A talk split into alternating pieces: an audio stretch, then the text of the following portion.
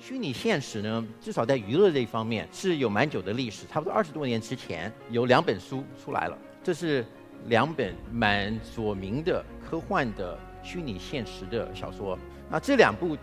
小说呢，又影响到了好莱坞的很多的制作方面的内容，其中呢最有名的呢是啊《Star Trek》，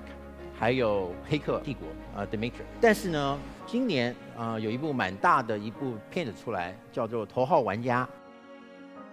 在这个虚拟现实当中呢，让大家更认识到了，就是我们跟这个虚拟现实的未来是有多接近。市场上你听到很多的这个说法，说，哎，什么是 AR，什么是 VR，什么是 MR，然后新的呢就是 XR，所以这里面有很多很多的字母，但是大家真的对这些有没有很深入的了解？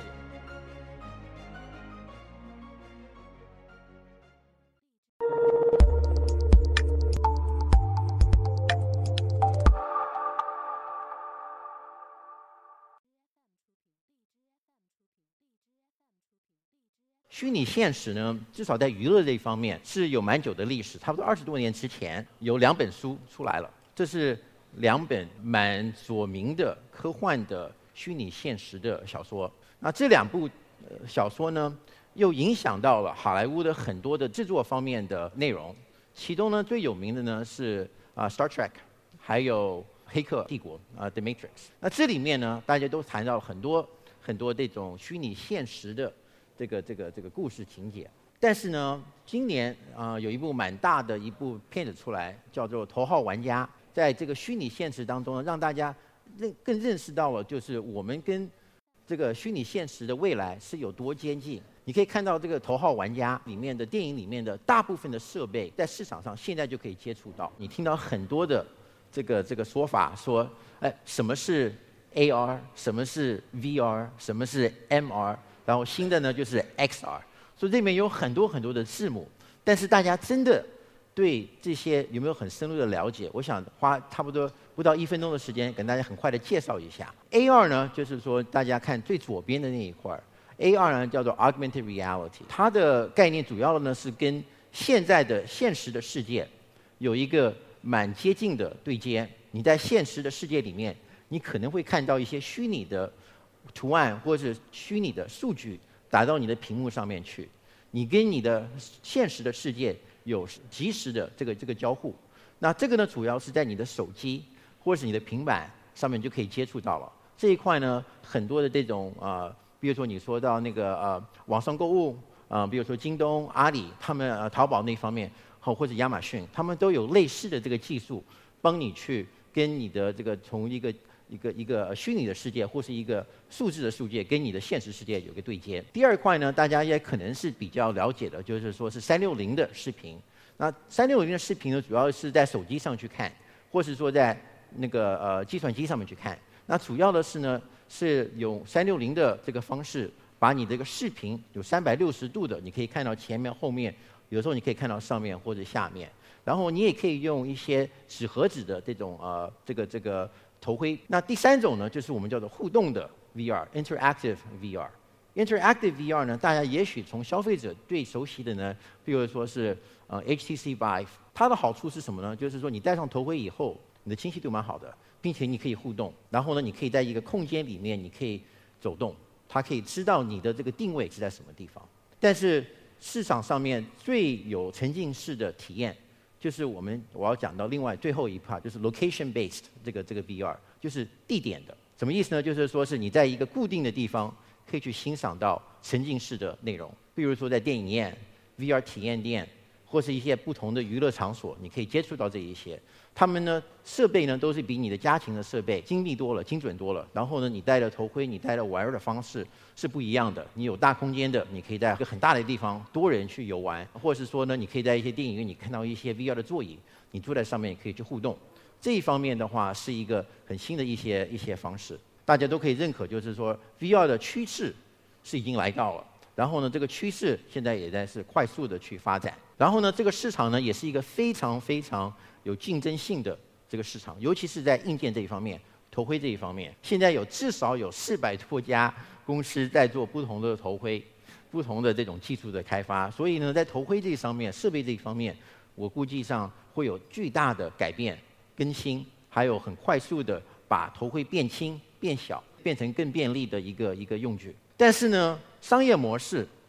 还是有一点挑战。美国的一些方式呢，就是说是你从很多的平台公司去把这些呃 VR 的这个这个业务把它撑起来，比如说谷歌啊，或者是呃 Oculus。他们会投钱把这些制作把它做出来，但是中国呢，中国的 BAT 这个百度、腾讯还有阿里巴巴还没有正式的投入到这个市场来。三六零呢，另外一块呢，就是说在三六零的广告这一方面，啊，在美国呢也是进展的蛮多的。主要的原因是因为是他们的主要的平台，比如说是 Twitter、啊 YouTube 或者是 Facebook，他们这些主要的平台里面都支持三六零。然后呢，从广告的角度来看，也可以支持这个 VR 制作的行业。但是呢，中国这个方面的广告呢，VR 广告呢，还是没有像美国那么发达。主要的是大部分的这种呃平台，我们大家我们使用的这种平台，他们现在并不是很支持三六零。嗯，微博是去年啊年底的时候才开始支持三六零的这个这个视频。那个微信呢，到现在它还没有办法支持三六零的这个这个视频，它只能支持三六零的照片。但是在这一方面呢，在我们中国的这些这些平台还没有办法去把这个广告的市场把它撑起来。未来的 VR 呢，现在很大的一个挑战呢是什么呢？是清晰度。那今天呢，我今天跟大家谈的 VR 很多东西是从制作方面去谈的，不是从硬件角度来看。所以呢，现在从内容角度来看，很大的问题是你的清晰度。大部分现在市场的内容都是 4K，在 4K 这一方面的话，你摆戴上一个普通的一个一个头盔，比如说是 Oculus Rift 或者是 HTC，你的视觉是差不多四百到五百 P，